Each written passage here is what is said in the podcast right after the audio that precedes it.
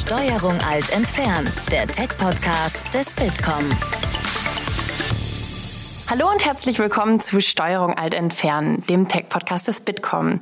Ich heiße Linda van Rennings. Ich bin Christoph Größmann. Und wir sind heute zu Gast bei RatePay und sprechen mit Gründerin Miriam Wohlfahrt über ihre Erfahrung als Fintech-Gründerin, über die Digitalisierung von Payment-Lösungen und über die Digitalisierung der Finanzbranche. Hallo Miriam. Hallo, schön, dass ihr hier seid. Schön, wir freuen uns. Super, bevor wir wirklich ins Thema einsteigen, wollen wir dich gerne unseren Hörern ein bisschen vorstellen. Vielleicht kannst du ein bisschen erklären, wie so dein Werdegang war. Wie bist du hier hingekommen äh, zu dem, was du heute machst? Mhm. Also RatePay wird ja dieses Jahr zehn Jahre alt und äh, ich bin dieses Jahr fast 20 Jahre in der Online-Payment-Branche. Also schon eine lange Zeit, eine lange Reise. Äh, die hat äh, im Jahr 2000 äh, oder Ende 99 angefangen und äh, hat sich dann irgendwie so weitergezogen. Und ich habe ursprünglich mal in der Touristik gearbeitet und bin dann eben im Jahr 2000 zu einem kleinen Payment-Unternehmen gekommen, das hieß Bibbit. Und Bibbit wurde dann verkauft 2004 und ist heute WorldPay. Also WorldPay kennt man, das ist relativ bekannt und es ist für eine unglaubliche Summe vor ein paar Wochen verkauft worden von Fiserv. Ich glaube, das, ich weiß es nicht, viele Milliarden Dollar. Äh, war eine ganz interessante Geschichte. Aber das war eben so die Anfangszeit des Online-Payments, eben vor knapp 20 Jahren. Ähm, da war diese Welt noch sehr klein und niemand wusste so richtig, was Online-Payment ist. Ich damals auch nicht. Als ich angefangen habe, habe ich das gar nicht verstanden. Äh, da ich aus der Touristik kam, habe ich mich mit Online-Tickets beschäftigt und äh, der Gründer damals von Bibbit, der meinte zu mir, ähm, er hat mir damals einen Job angeboten, wir haben uns sehr gut verstanden. Wenn du es verstehst, irgendwie das Internet, wenn es dir Spaß macht und du äh, hast irgendwie ein Gefühl dafür, dann ist es genau das Richtige für dich. Und ich so, ja, aber ich kenne mich nicht mit Zahlungsabwicklung aus. Und er meinte, bei uns kennt sich, kannte sich bis vor kurzem auch niemand aus. Weil es gibt keine Leute, die aus der Branche kommen, weil es was Neues war. Und deshalb äh, habe ich das damals als glaub, etwas sehr, sehr Spannendes empfunden, etwas zu machen, was es bis dahin noch nicht gab. Und äh, so bin ich da gelandet. Ich habe diese Branche sehr lieben gelernt, weil es immer so interessant war. Man muss sich das vorstellen, so die Anfänge im Online-Payment, die ersten Shops, die angefangen haben, ähm, überhaupt Sachen richtig zu verkaufen, die ersten Portale. Da gab es auch wirklich, äh, ich sag mal, Dinge, die ihrer Zeit voraus waren. Ich weiß noch, ich hatte mal irgendwie zwei, zwei so ein äh, Anbieter von, damals gab es noch WOP-Handys, ja, es war irgendwie ganz furchtbar. Und er hatte, es war so ein Schweizer, der hatte so eine Idee, meinte, ja, er möchte eigentlich, dass man in Clubs geht und sehen kann, was da los ist. Da gab es noch kein YouTube, ja. Der wollte eigentlich über WOP kleine Filmchen äh, trans, also irgendwie da, da zeigen. Und ich habe oft damals immer so Leute kennengelernt, die eben mit irgendwelchen neuen Themen da waren und alles musste ja irgendwie abgerechnet werden. Und dadurch sprachen wir eben immer ähm, mit den Gründern Gründern von Bet Win, mit den Gründern von ähm, von Skype und und und. Also das war war alles äh, immer unglaublich interessant und das hat mich auch immer in dieser Branche irgendwie bleiben lassen und ist, die Branche ist zu meinem Hobby geworden. So habe ich dann irgendwann ähm, 2008 war ich in einem Projekt am arbeiten, wie könnte der ideale Payment Anbieter in Deutschland aussehen und äh, da haben sich einfach so viele Lücken aufgetan und die gab es nicht. Und äh, ja, und diese Lücke, die haben wir dann einfach mal beschrieben. Was müsste denn in dieser Lücke stattfinden hier im deutschen Markt? Ähm, so hat diese Idee immer mehr ein Leben gewonnen. Diese Idee wollte aber nicht von jemand anders umgesetzt werden, weil sich auch niemand so sehr auf den deutschen Markt damals fokussiert hat. Und wir sind dann damit gestartet. Das waren so die Anfänge von RatePay. Es war einfach nur die Idee, das Bezahlen im Internet, vor allem im deutschsprachigen Raum, einfacher, sicherer und auch schneller zu machen. Weil bis dahin, ich sag mal bis 2009, gab es in normalen Online-Shops ähm, nur Kreditkarte und PayPal und manchmal noch eine Lastschrift. Bei Amazon und bei Otto gab es mehr Auswahl, aber bei den anderen gab es das nicht. Und Otto hat zum Beispiel immer schon einen Rechnungskauf gehabt weiß nicht, ob ihr, ich bin ja noch schon ein paar Jährchen älter, ich bin noch aufgewachsen mit dem Otto-Katalog, genau. Äh, das war eigentlich äh, das, das Ding, man bestellte dort, man bekam die Ware und man zahlte später auf Rechnung. Das ist ein, Verkauf, äh, ein, ich sag mal, ein Verhalten, was sehr viele Leute sehr stark verinnerlicht haben und das eben auch gerne mögen. Und deshalb ist das auch im Internet so nachgefragt. Und wir haben damals überlegt, was braucht man denn eigentlich, um so etwas einem Online-Shop anzubieten? Man braucht diverse Sachen. Man muss äh, Risiko handeln, man muss Prozesse handeln und äh, das haben wir damals angefangen.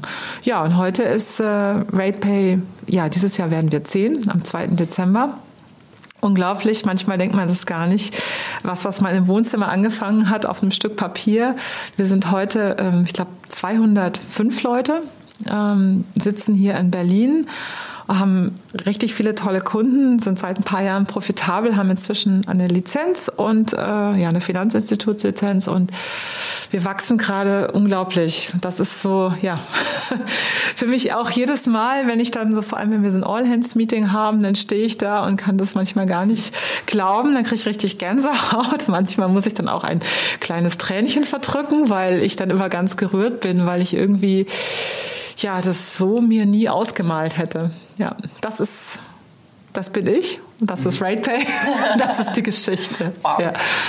Dann hast du ja den richtig, äh, die wilden Anfangsphasen im Online-Payment mitbekommen. Ja. Äh, aber der Schritt dann was Eigenes zu gründen ist ja dann noch mal ein größerer. Wie, wie kam es dann von diesem ursprünglichen Interesse erstmal für das Thema dann doch dahin zu sagen, ähm, ich möchte eigentlich gerne was Eigenes in dem Bereich machen?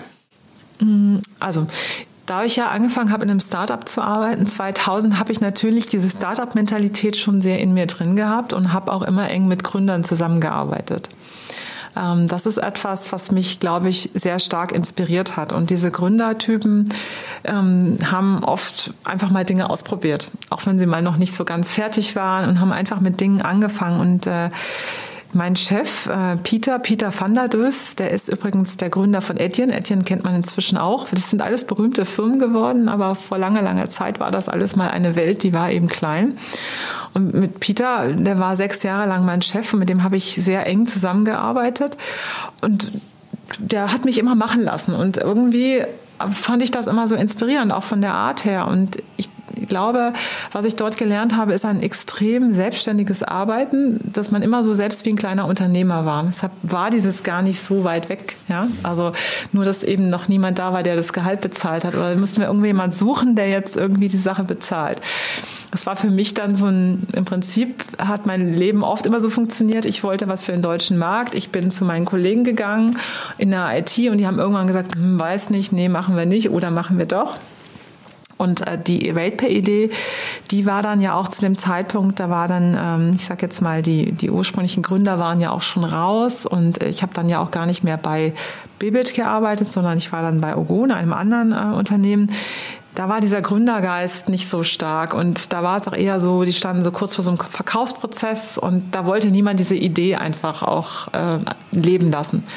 Und deshalb hat sich das sehr stark bei mir so, ich sag mal, rauskristallisiert, wo ich dachte, also Peter ähm, hat damals Bibit mitgegründet. Was kann Peter, was ich jetzt, oder was kann der besser als ich? Und dann habe ich überlegt, hm, also der ist eigentlich auch nicht, der kann auch nicht so programmieren, der ist auch nicht der Finanzer vor dem Herrn, also da hat er auch immer jemand gehabt, der das gut konnte und ähm, war aber auch äh, von seinem Herzen her sehr stark produkt- und vertriebsorientiert und hatte immer ein sehr gutes Gespür für den Markt. Da habe ich gedacht, hm, das sind ja eigentlich auch, wenn ich jetzt überlege, was kann ich eigentlich gut, dann kann ich auch das.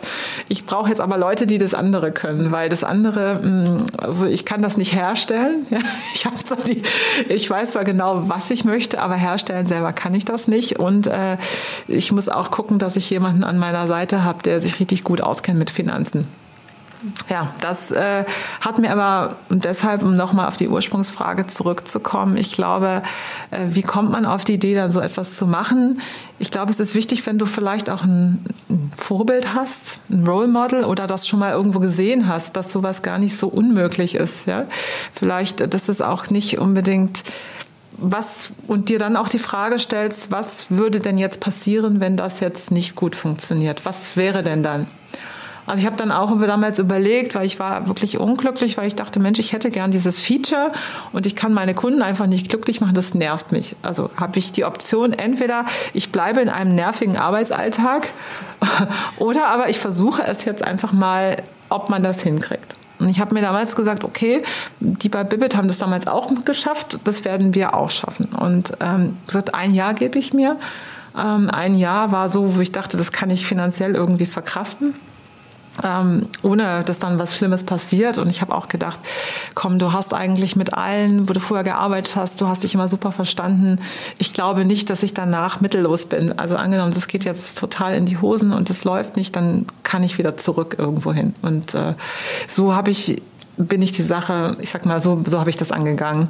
Ja, es da war nicht gleich die große Idee hier, oh, wie, was wird das alles? Das wird ein mega großes Ding gar nicht. Es war eher so, erstmal war es kleiner gedacht, dass man sagt, okay, man will eigentlich nur ein cooles Produkt bauen, noch gar nicht mit irgendeiner Endvision, wo will das, soll das alles mal hin, ja. Und äh, das waren ja immer nur kleine Schritte, die so nacheinander gekommen sind. Die haben sich dann ergeben. Du hast erstmal angefangen, mal gucken, was es wird. Ne? Also gar nicht schon eine Vision über ganz viele Jahre und in zehn Jahren will ich da sein, sondern erstmal gesagt, okay, wir starten und wir gucken mal. Jetzt ist das ja schon fast zehn Jahre her. Äh, RatePay ist inzwischen ganz schön groß geworden, hast du gerade selbst gesagt, aber lass uns doch mal über RatePay genau sprechen, dass du uns vielleicht mal erklärst, was macht denn ihr genau? Mhm. Ähm, und auch so ein bisschen, was sind eure Kunden? Für wen ist das interessant?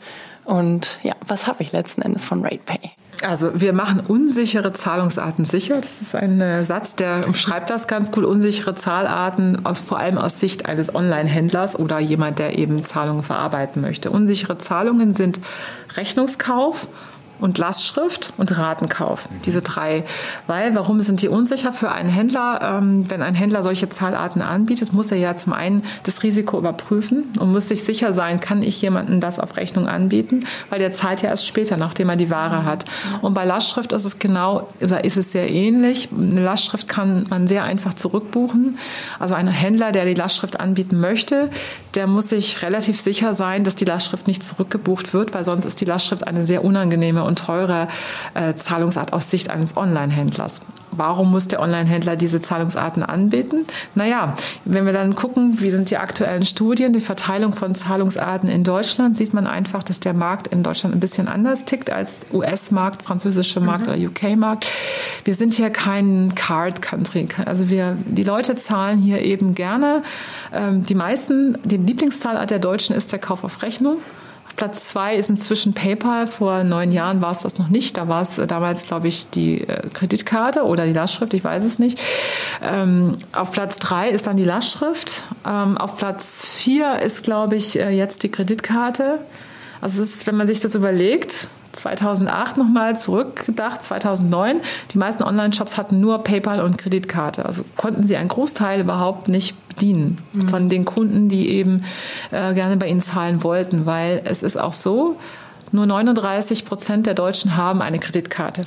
Ja? Also es gibt einfach ganz viele Menschen, die äh, nicht bezahlen können sonst. Die brauchen die Zahlartrechnung oder Lastschrift. Rate ist ein bisschen was anderes.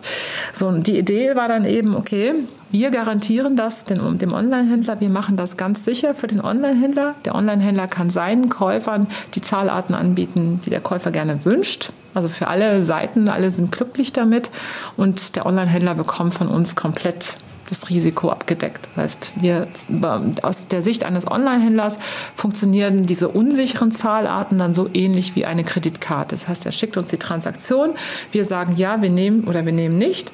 Wir garantieren ihm ja, wenn wir sagen ja, dann nehmen wir es immer und wenn wir sagen nein, dann nehmen wir es eben nicht. So, so funktioniert das. Und es sind eben, wie gesagt, die typisch deutschen Zahlarten.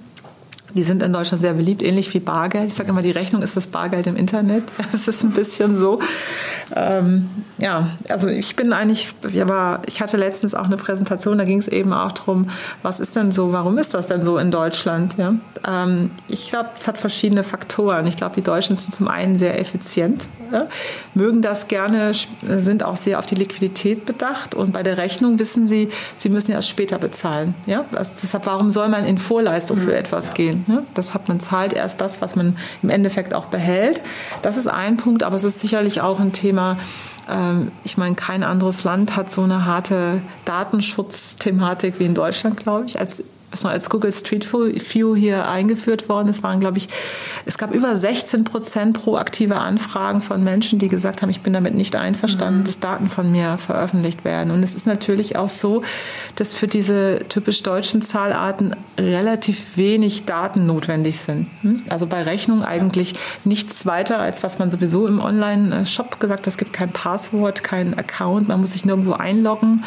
Ähm, und das ist eben auch so was. Ja, wie gesagt, bei uns bekommt der Online-Händler das Geld gleich, also nicht sofort, aber ähm, nach ein paar Tagen. Und wir machen eben alles im Hintergrund. Also für alle ist es eigentlich ein sehr schöner Bezahlprozess. Ja. Wir verbinden die Käufer und Händler mit sicheren und einfachen Zahlarten. Das ist es so nochmal in einem Satz zusammengefasst. Das heißt, ihr übernehmt dann ja auch das Risiko, das Ausfallrisiko der Zahlungen, aber dann habt ihr ja da auch mit einer ähm, gewissen Feld bestimmt mit Betrug zu tun oder mit, das ist wahrscheinlich auch euer Ziel, das dann möglichst klein zu halten. Genau. Welche Rolle spielen denn dabei, dass man Betrug vielleicht auch schon vorzeitig aufdeckt. Welche Rolle sprechen, äh, spielen dabei Technologien? Was setzt ihr da ein, um zu schauen, wie Bezahlvorgänge ähm, halt sicher sein können? Eine sehr, sehr, sehr große Rolle. ja, also ich meine, was ist RatePay, wenn man heute, äh, hatte ich auch wie gesagt, in dieser Präsentation letzte Woche mit Amerikanern, wo es darum ging, äh, was ist denn RatePay?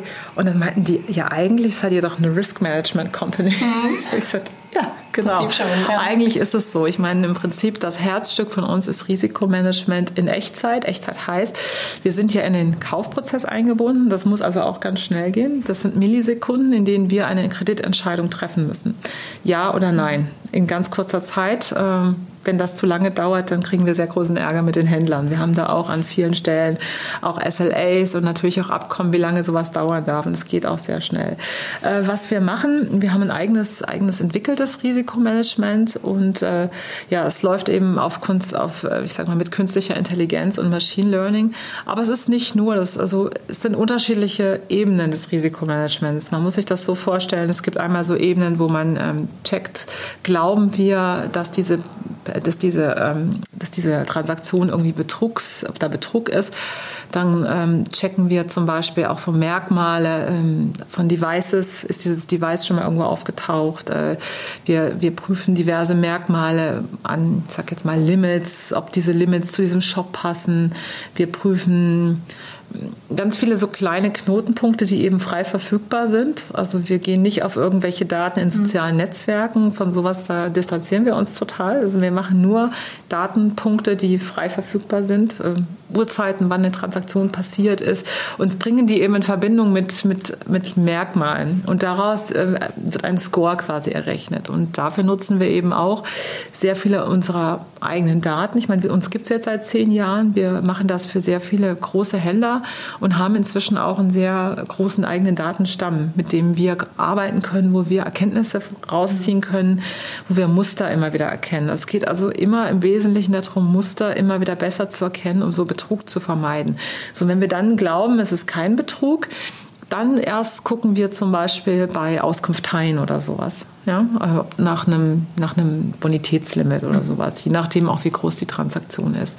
Aber die erste Stufe ist erstmal die Betrugserkennung weil es auch eins der, ich sag mal, krassesten Muster im Internet ist. Was wäre das für ein Muster zum Beispiel? Hm, Betrugserkennung, ja. Also wie gesagt, was ich eben sagte, es gibt eben Sachen, was sind das für Merkmale? Wegwerf-E-Mail-Adressen, mhm. bestimmte Uhrzeiten, äh, Limits, die nicht zum Shop passen, ähm, Warenkorb, Inhalte, die nicht dazu passen, zu normalen Inhalten.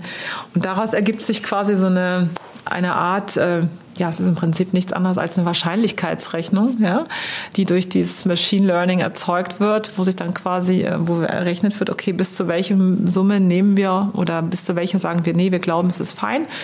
Und äh, bis zum welchen Punkt, ähm, ab welchem Punkt sagen wir, ähm, nee, also nehmen wir nicht an, das ist uns zu riskant, mhm. weil wir glauben einfach, das ist ein Betrug.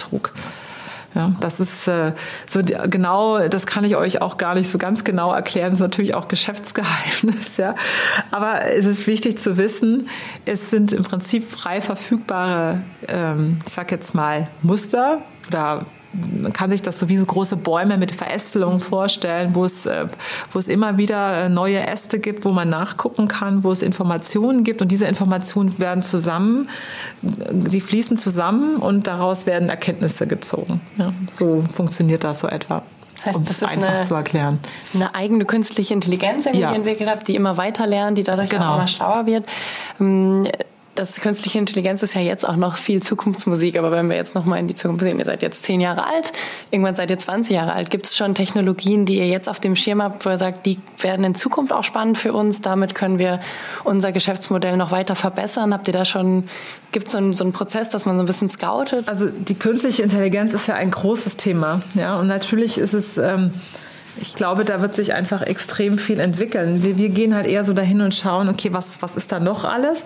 Ähm, weil künstliche Intelligenz ist ja zum Beispiel, wenn wir durch die Kette gehen in unserem Prozess, dann fängt es ja vorne, es fängt an bei dem Risikomanagement, dort ist künstliche Intelligenz, dort wird Machine Learning genutzt, um eben solche Vorhersagen zu treffen. Das sind mathematische Berechnungen, die Vorhersagen treffen. Aber im ganzen Bereich der Wertschöpfungskette gibt Wertschöpfungskette gibt es ja auch künstliche Intelligenz, die kennen wir heute noch gar nicht so. Mhm.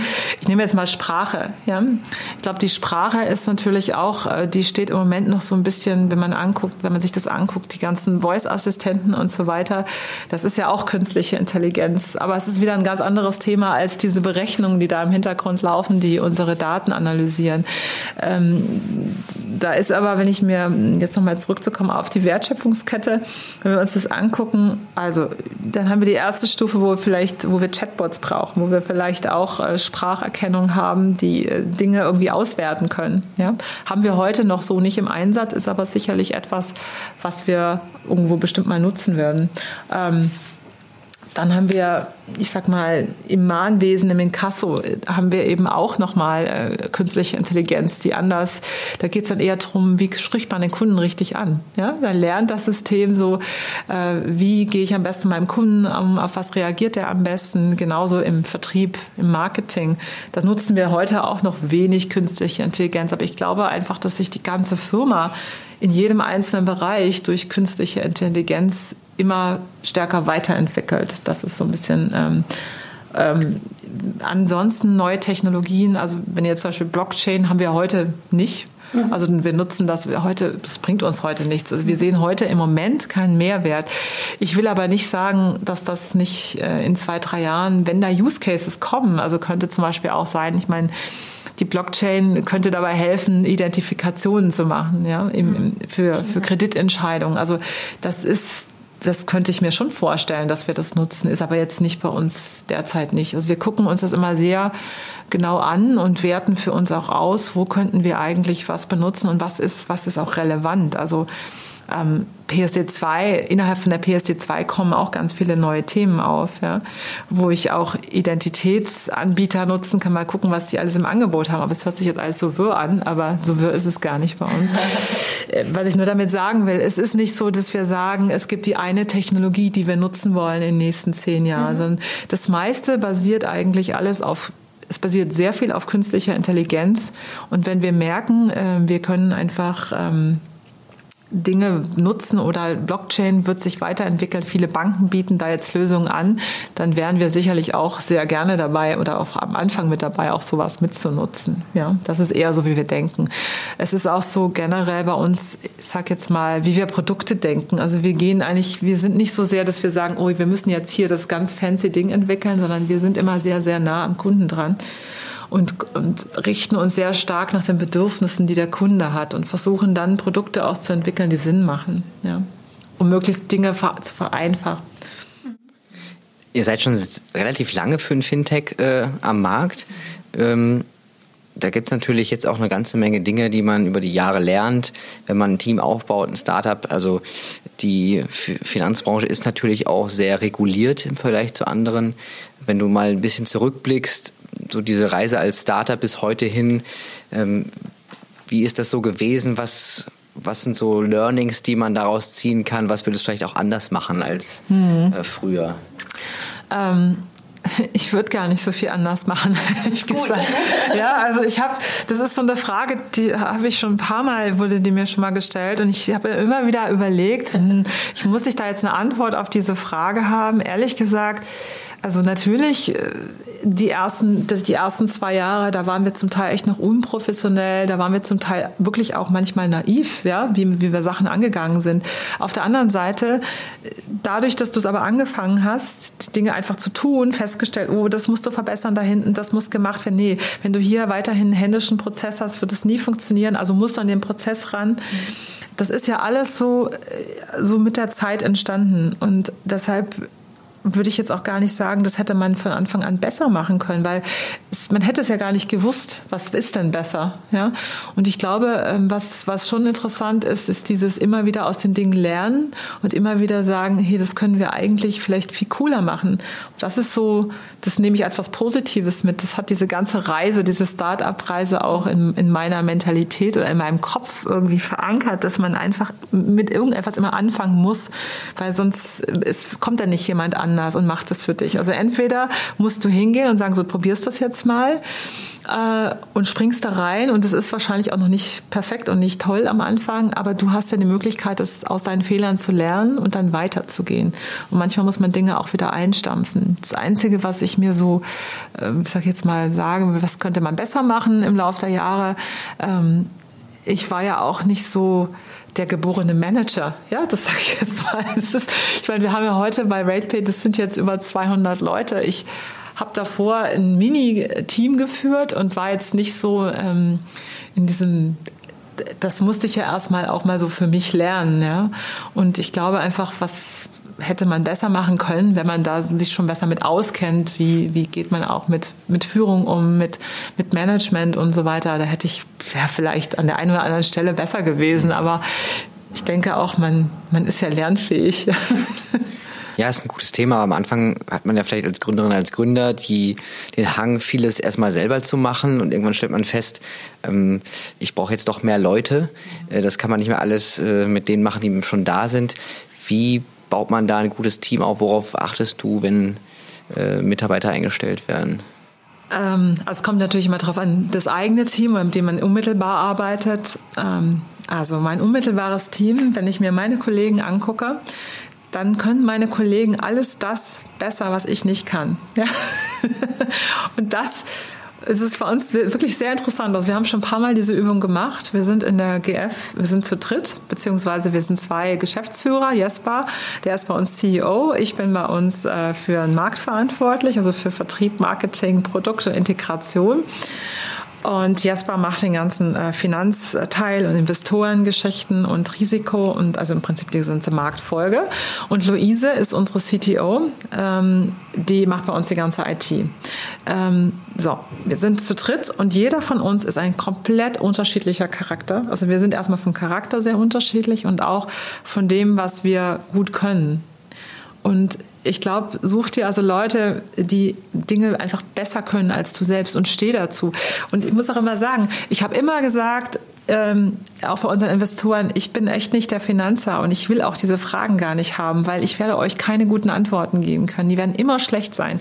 Und ich kann mich noch so bemühen, dass ich das gut mache und ich lese mir die Sachen durch ähm, und das hört sich dann unprofessionell an. Und deshalb habe ich immer gedacht, das ist doch viel besser, du bist ehrlich und sagst, was du was du gut kannst und das auch und du sagst auch ganz ehrlich das was du nicht gut kannst und dazu stehst du auch weil dann ist auch dann kommt auch nie du kommst nicht in die Situation dass da so eine Erwartungshaltung an bei dir ist dass du alles kannst das haben wir nie erzeugt, auch nicht als Führungsteam. Ja. Und ich glaube, das hat uns auch gemeinsam extrem stark gemacht. Ich meine, wir arbeiten jetzt in dieser Konstellation seit Jahren zusammen. Wir sitzen in einem Büro und klar, manchmal ist das auch wie bei äh, älteren Beziehungen. Also wir, wir haben auch manchmal Streitigkeiten oder gucken uns auch manchmal böse an und krummeln im Bauch. Aber ich muss sagen, ich finde es echt sensationell, wenn man so ein Team hat und so stark ausgeprägte Stärken und Schwächen. Ja. Das ist wirklich, äh, das ist bei uns wirklich erstaunlich. Das würdet ihr feststellen, wenn ihr mit den anderen redet. Nein, dass es jeder so ein bisschen anders ist. Also von wirklich super strukturiert und äh, ich bin da eher so dieser, dieser Bauchmensch, der auch mal ein bisschen emotionaler wird und, und äh, dann auch mal ganz, ganz doll brennt für etwas und auch manchmal gebremst werden muss. Ja? Das ist aber auch wichtig. Und wenn wir aber nur Leute hätten, die alle identisch wären, würden man viel zu sehr versuchen, einen Weg einzuschlagen. Und wir würden nicht mehr so viel hinterfragen, weil das tun wir wirklich sehr viel. Wir hinterfragen sehr viel, diskutieren sehr viel und daraus entwickeln sich oder haben sich in der Vergangenheit immer gute Lösungen ähm, ähm, sind da entstanden. Und wenn wir dann heute, wenn wir Mitarbeiter suchen, ähm, dann ist es auch meistens so, ich sage, okay, was sind denn genau die Aufgaben, dass man wirklich mal sagt, was ist denn die Rolle? Was, was brauchen wir für Eigenschaften für diese Rolle? Ist das zum Beispiel, keine Ahnung, im, im, im Vertrieb braucht man auch bestimmte Skills. Da ist es vielleicht nicht so wichtig, dass jemand strukturiert ist, ja, oder einen geradlinigen Lebenslauf hat. Der kann ruhig total bunt sein, ja, aber da ist es ganz wichtig, dass jemand sich empathisch ist, sich in Menschen hineinversetzen kann. Das ähm, das haben wir mal versucht, auch für uns. Diese Übung haben wir auch im, im, letzten Jahr sehr, sehr stark gemacht. Also natürlich jetzt auch als wachsendes Unternehmen, wo wir sehr viele Leute suchen. Es hat wirklich mal jede einzelne Rolle. Was ist denn nicht nur diese, diese typischen Stellenbeschreibungen, sondern welche Erwartungshaltung an den Menschen haben wir denn in dieser Rolle? Ja, und das war auch mal eine ganz gute Übung. Und ähm, man muss auch sagen, das, das bringt dann auch, das, das fügt dann auch sehr viel DNA da zusammen. Und wir haben auch einen sehr strikten Auswahlprozess. Ja? Also das, bei uns ist es manchmal so, dass man schon einige Bewerber schon durch mehrere, wirklich viele Vorstellungsgespräche gehen müssen, selbst wenn es jetzt auch keine Managementposition mhm. ist, weil wir auch wissen wollen, passt die Person zu uns. Ja, das ist das Passen ist, ist also gerade dies, die, äh, dieses menschliche. Super. Wenn das nicht passt, ja, dann ja. ist das, dann kann der oder die noch so, mhm. so fachlich noch so gut sein, ja. Dann, dann, dann wird das nicht ja. funktionieren. Ne? Ihr habt äh, mittlerweile viele ähm, Entwickler als Tech-Unternehmen. Die sind sehr gefragt, vor allen Dingen hier in Berlin. Wie geht ihr damit um? Wie zieht ihr Tech-Talente an? Tja, also das ist natürlich auch äh, für uns auch immer nicht ganz einfach. Äh, wir versuchen dann, wir haben in der HR auch sehr viel gemacht, auch ein großes Mitarbeiter-Influencer-Programm. Also in der Tat kommen viele neue Kollegen auch über andere Kollegen. Ja, es ist viel so, Mitarbeiter bringen andere Mitarbeiter an Bord. Äh, wir sitzen hier direkt, unsere Nachbarschaft ist ja hier die TU, was, was auch ganz gut ist äh, für uns. Dadurch haben wir viele Studenten, die hier bei uns arbeiten, ähm, als Studenten Nebenjobs und viele bleiben auch bei uns, ähm, weil ja, das, ich denke, das, ich denke, ich weiß eigentlich, unser, das Klima hier ist ein sehr angenehmes, glaube ich, zu arbeiten und das kriegen wir auch oft gespiegelt von den Mitarbeitern. Natürlich gibt es immer mal welche, denen gefällt es vielleicht nicht, aber ich würde mal sagen, 90 Prozent äh, der Leute finden es, glaube ich, hier ganz schön und wir haben auch eine sehr, sehr niedrige Fluktuationsrate bei uns. Ähm, durch, äh, durch die Studenten kommen einige ähm, diverse Initiativen auch. Ähm, wir machen ja auch, wir supporten ja auch die Hacker School zum Beispiel, um eben Kindern auch äh, Programmieren beizubringen. Und da haben wir auch immer mal wieder, auch über das Netzwerk interessanterweise, haben wir auch äh, Leute, die, die ja hier bei uns als Inspirer dann auch aus anderen Unternehmen, die dann hierher kommen. Und äh, wir hatten auch letztens, letzten Monat hatten wir auch eine Bewerbung darüber, was uns total gefreut hat, weil die gesagt haben, Mensch, das hat uns so gefallen hier vom Spirit bei euch. Ähm, das, das wird, es wird immer also eine Herausforderung bleiben, aber ich muss sagen, wir haben auch letztes Jahr unsere HR extrem aufgestockt. Auch, äh, wir haben auch ein eigenes Recruiter-Team jetzt, wo ähm, auch Leute angesprochen werden, ja, aktiv. Ähm, das mussten wir natürlich auch erstmal aufbauen. Also man muss schon ein bisschen kreativer werden. Ja, ja, also das ist nicht so äh, ja. einfach. Aber zum Beispiel, ähm, was uns eigentlich sehr stolz macht, ist wir gerade im Bereich Data Science, da kriegen wir sogar relativ viele Bewerbungen. Ja. Und das ist natürlich cool, weil äh, ja, das spricht sich aber so ein bisschen rum. Und der Vorteil ist natürlich, dass äh, ja, wir sind ein Zahlungsdienstleister und wir haben weil viele Banken sagen immer, ja, sie haben so viele Daten, die kleinen Fintechs haben ja keine Daten. Also wir haben relativ viele Daten und wir haben viel Tech. Und das ist, glaube ich, ein interessantes Arbeitsumfeld für Menschen, die damit etwas machen wollen. Deshalb bieten wir da auch viel etwas, weil vielen, ich glaube, gerade im, im IT-Bereich ist es, ist es sehr stark auch getrieben durch, dass man als Unternehmen inspirieren kann und irgendwie auch ein sinnstiftendes, also irgendwas ja, es muss ja immer irgendwo ein Zweck dahinter sein für meinen Purpose. Was ist mein spezieller Purpose, da irgendwie was Gutes Warum zu machen? Warum stehe ich morgens auf, um ja, hinzugehen zu machen? Genau, und ähm, das ist, äh, ich glaube, in dem Bereich, wie gesagt, Data Science, also was wir, also an alle Java-Entwickler Berlins, die, das, das, oder SAP-Entwickler für uns auch. Also wir haben ja auch ein SAP-System im Hintergrund laufen. Das ist äh, in der Tat ist nicht so einfach da hoffen wir natürlich ähm, immer mehr auch übers Netzwerk, dass, das, dass sich das Kollegen werben, Kollegen, das haben wir sehr stark ausgebaut. Sucht ihr da auch im Ausland? Bisher nicht. Ähm, das ist aber etwas, wo wir uns jetzt durchaus auch äh, mit beschäftigen. Also der Gedanke ist, ist jetzt da. nicht, nee, ist nicht jetzt da. Den gibt es natürlich schon lange, aber ähm, wir sind jetzt äh, aktiver in, da auch gedanklich mit mhm. zugange. Ja. Spielt der Standort Deutschland dafür eine Rolle? So Thema Digitalisierung in Deutschland, auch Finanzbranche. Ist das ein, wie nimmt man das dann so wahr außerhalb so der eigenen Grenzen? Hm. Würdest du das schätzen? Ähm, also ich glaube, Deutschland ist als als Land wird schon sehr hoch angesehen in vielen Ländern. Es gibt auch viele Entwickler, die ganz gerne hierher kommen mhm. würden, aber es ist ja gar nicht so einfach, auch Fachkräfte hierher zu ja, bekommen. Ja.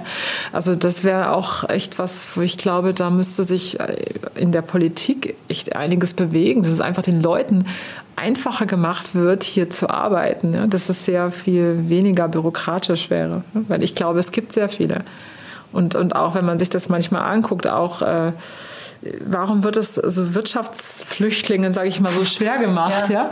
Wenn man wirklich, ich meine, es werden Talente gebraucht und dann wird sich immer wieder beschwert, oh, die bösen amerikanischen Tech-Konzerne nehmen uns alles weg, aber äh, die sind auch ein Einwanderungsland, ja profitieren total davon. Und ne? äh, halt ja, ich, ich glaube, das, das müsste, das müsste, da würde ich fände ich schon gut, wenn man da nochmal drüber nachdenken würde, dass man da einfach die Dinge einfacher macht, ja.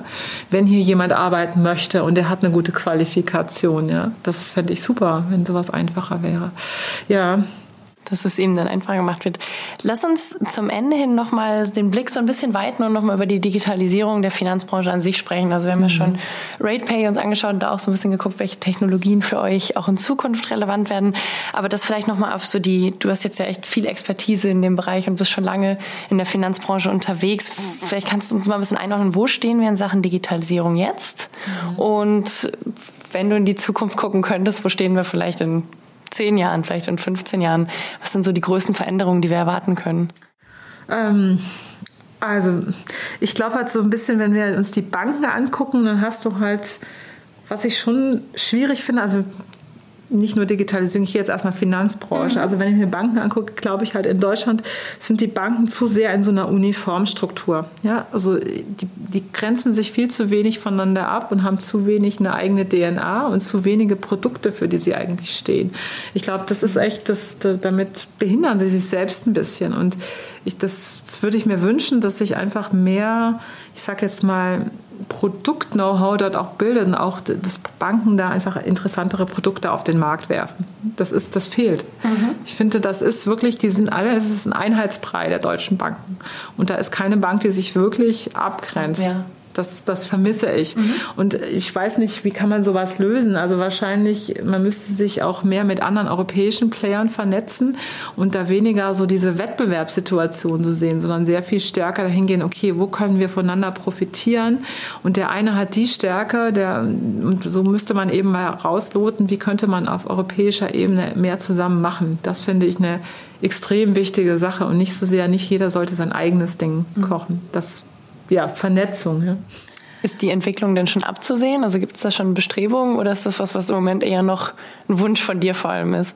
Hm, ich glaube, das ist im Moment ein Wunsch von mir. das ist dann auch viel zu tun. ich sehe es jetzt nicht unbedingt. Also ich kann es jetzt nicht so beobachten. Ja. ja. Ähm, es gibt, es gibt wirklich einige europäische Bankenplayer, die echt innovativer sind als andere. Mhm. Ja, ähm, und die sind nicht unbedingt aus Deutschland, die innovativen europäischen Bankenplayer. Aber die brauchen in Deutschland ja auch irgendwie, ich sag mal, noch mehr Marktnähe oder sowas. Vielleicht könnte man da einfach mehr machen, um auf europäischer, weil die Banken müssen ja auch international eine Rolle spielen. Mhm. Ja, man sollte sich nicht so sehr auf ein Land fokussieren. Aber wie könnte man da Stärken bündeln? Bestimmt nicht, wenn, also meiner Meinung nach, ich bin ja froh, dass Commerzbank und Deutsche Bank, dass das nicht, nichts geworden ist, weil die sind mir zu sehr wieder so ein Einheitsbrei, ja? Mhm. Dann wäre wieder nichts Neues entstanden. Dann hätte man versucht, zwei, die im Moment in einer schwierigen Situation sind, die da auch noch zusammenzuführen, wo es nur darum geht, irgendwie Prozesse zu optimieren. Ja? Sondern ich denke, man sollte eher mal gucken, was könnte man besser machen und da mehr auf Kollaboration gehen. Ähm, dann glaube ich, und das ist etwas, wo die auch, wo Banken oder, oder generell die Technologiebranche müsste sich aber auch, und vielleicht ist da auch die Politik auch gefragt, das ist so eine Mischung, so was Übergreifendes, glaube ich, dass man sich mal stärker fragen müsste in Deutschland und in Europa, äh, wann, wo und welche Daten genutzt werden können und wie vielleicht auch man als Staat da irgendwie auch mit reingeht. Ich weiß, es ist in Deutschland immer ein schwieriges mhm. Thema. Auf der anderen Seite denke ich, wenn da nicht irgendwie mal Konzepte in den nächsten paar Jahren entstehen, dann werden wir so weit abgehangen. Mhm. Und das ist dann, das ist dann wirklich, das ist wirklich, ein, kritisch. das wird kritisch. Mhm. Und deshalb denke ich, müssen sich diese Akteure mal irgendwie stärker annähern und da etwas gemeinsam machen. Ja? Ähm, was das genau ist, das weiß ich nicht. Das kann ich leider auch nicht beantworten. Ja, man, das kommt dann aber vielleicht, wenn man sich man kann sich da sicherlich von anderen was abgucken und wenn man sich, äh, wenn man sich das eben abgucken. Ich meine, ich will jetzt um Gottes Willen nicht sowas hier. Also China ist für mich jetzt da in dem Sinn kein Vorbild. Ja, bitte mhm. nicht falsch verstehen. Aber trotzdem äh, haben die es halt, die schaffen es halt sehr stark, die ganzen Daten und Technologie miteinander zu verbinden. Ich wünsche mir kein Social Scoring System in Deutschland. Das finde ich grauenvoll. Aber es muss irgendwie etwas passieren, dass da etwas mit den Daten gemacht wird, dass es irgendwie so eine Hoheit gibt für die Daten und dass die Menschen auch wieder wissen, was eigentlich mit ihren Daten passiert. Und ich sehe da schon auch den Staat in der Verantwortung, also die Politik in der Verantwortung. Und das, glaube ich, könnte man auf europäischer Ebene sehr viel, da müsste man echt mal rein. Ja? Mhm. Und vor allem hat man durch die Datenschutzgrundverordnung eigentlich auch eine gute Grundlage, da etwas zu tun. Ne? Wir bräuchten jetzt einfach mal mehrere schlaue Menschen, die sich da mal einschließen und mal ein paar Konzepte erarbeiten und vielleicht auch mal Mut, mal Dinge auszusprechen, die, die man vielleicht auch aufgrund der deutschen Geschichte sich, wo man sich dann immer nicht traut, sowas zu sagen oder so. Aber vielleicht gibt es ja auch Lösungen, ähm, die wirklich den Menschen schützen. Ja. Und nochmal konkret auf Bezahlvorgänge auch und da die Zukunft, wie, wie bezahlen wir in Zukunft? Also ob es das Bargeld noch gibt oder nicht, ist ja auch mal eine heiß diskutierte Debatte. Ähm, aber auch so generell, was verändert sich da vielleicht noch? Also gibt es vielleicht auch eine Kreditkarte noch lange oder ist das vielleicht aus, was wir bezahlen wir irgendwann mit, mit unserem Iris-Scan oder was gibt es für ganz, ganz neue Ideen? Also ich sage jetzt mal so, diese Kreditkarte in Form von Plastik, ich weiß nicht, ob es das, jetzt gibt es ja auch schönere Karten, die Karte und so aus Titanium, ja. Aber so dieses Plastikteil, das, ist, das rutscht weg. Aber im mhm. Prinzip ist ja auch ein Apple Pay heute, das ist nichts anderes als eine Kreditkartenzahlung. Ja. Die ist, das, das, Handy wird dann eben zur Geldbörse. Das ist für mich jetzt nicht die große neue Revolution. Ich glaube eher, ähm, aber was schon passiert, ich meine, diese Technologie, dass irgendwo Bezahlvorgänge abgerechnet werden über ein irgendein Konto, das wird erstmal bleiben. Ja. Ähm, nur ich glaube halt, die Medien vorne werden sich ändern. Ich mhm. glaube halt, äh, zum einen wird sehr viel automatisch abgerechnet werden. Wenn IoT, ich sage jetzt mal, wenn, wenn alle möglichen Geräte anfangen, irgendwie Dinge abzurechnen, dann muss ja irgendwie werden Zahlungen im Hintergrund laufen. Das heißt also, Zahlungen passieren im Hintergrund automatisch, werden ausgelöst. Hat man heute bei Uber zum Beispiel auch, man, man steigt aus dem Auto aus und dann ist ja im Prinzip die Zahlung abgeschlossen. Es ist anders als bei, in Deutschland nutzen wir gerne MyTaxi, weil da sagen wir nochmal aktiv jetzt bezahlen. Mhm. Lustigerweise hat MyTaxi diesen Button nicht in allen Ländern, weil die Deutschen wollen ja, gerne. Das, äh, wir, äh, wir, haben ja auch, äh, wir veranstalten ja auch die Payment Exchange. Äh, das ist so eine Konferenz. Und da war nämlich ein Vertreter von Uber letztes Mal und der hatte auch äh, von MyTaxi Taxi, Entschuldigung, der hatte erzählt, dass es diesen, diesen Button, weil es ging um diesen Button, sagte, das ist auch ein sehr deutsches Phänomen, das der Deutsche gerne aktiv bestätigen möchte. Ja, ist interessant, in vielen Ländern braucht man das nicht mehr. Äh, nichtsdestotrotz ist es aber ja keine Ahnung, wenn die Geräte anfangen, automatisch Kühlschränke zu bestellen, egal was es jetzt ist, dann kann da ja nicht immer jemand sitzen, der dieses Zahlbutton, ja. diesen Zahlbutton drückt. Das wird also irgendwann automatisiert im Hintergrund ablaufen. Umso wichtiger ist es dann aber wiederum, und deshalb, da bin ich jetzt wieder bei diesem ganzen Thema Identität und Daten, dass man eben als Mensch auch weiß, was da eigentlich mit seinen Daten passiert und was, und da kommt auch Bezahlen, bekommt einen sehr großen Stellenwert im, im Zusammenhang mit den Daten, dass man eben weiß, oder das Wichtige ist, dass man ja im Prinzip eine gewisse Hoheit hat über das, was man da tut und eben auch Dinge stoppen kann. Ja? Oder eben sagen kann, nee, nee, nee, das war ich nicht. Ja? Wenn Sprachassistenten anfangen zu zahlen. Muss irgendwo noch eine Funktion sein, wo ich eingreifen kann. Ja? Nochmal den das ist, äh, aber äh, nochmal zusammengefasst, es wird halt sehr stark in den Hintergrund rutschen, dieses Bezahlen als solches. Mhm. Ja?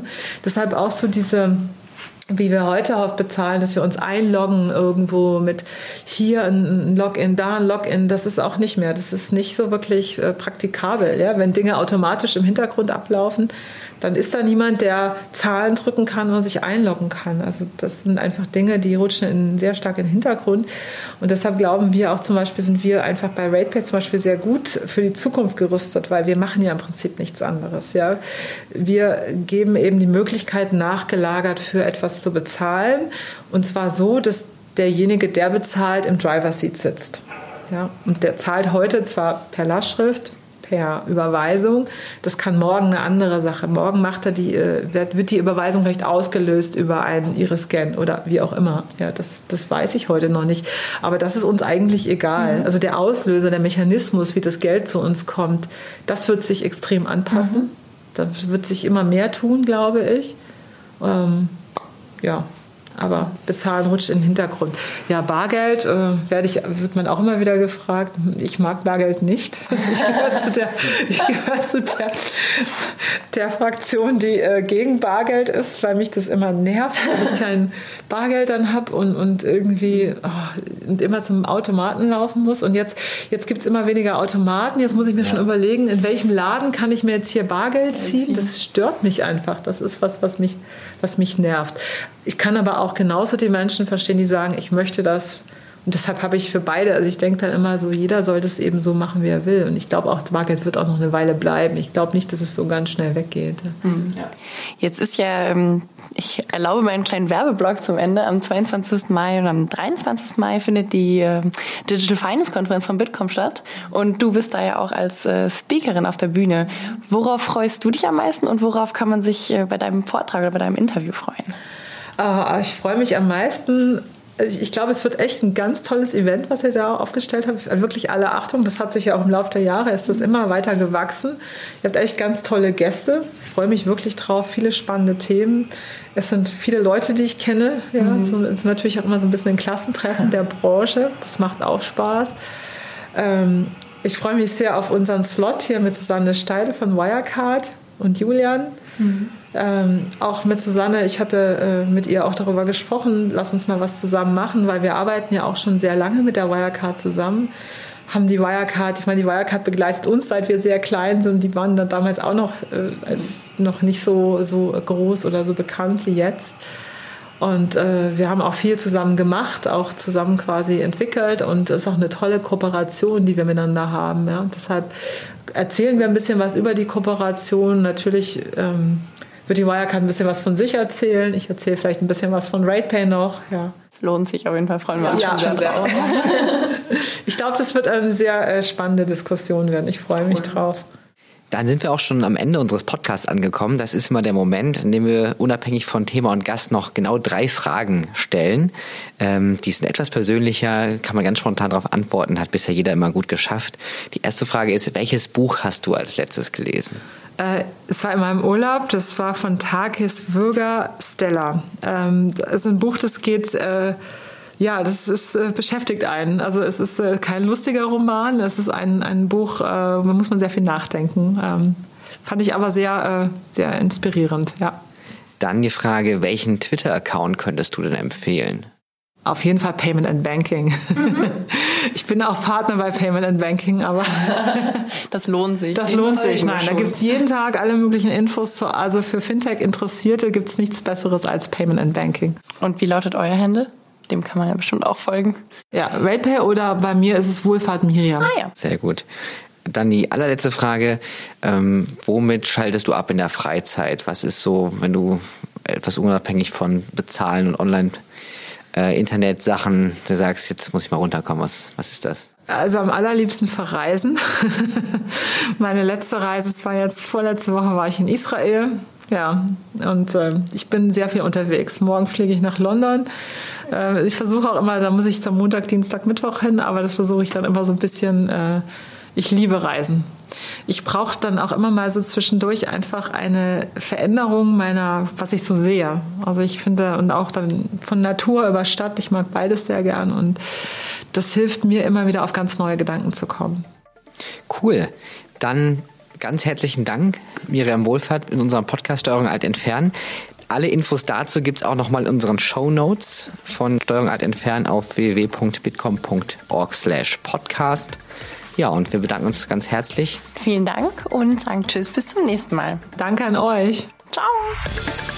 Das war Steuerung alt entfernen, der Tech-Podcast des Bitkom. Weitere Folgen findet ihr auf www.bitkom.org/podcast.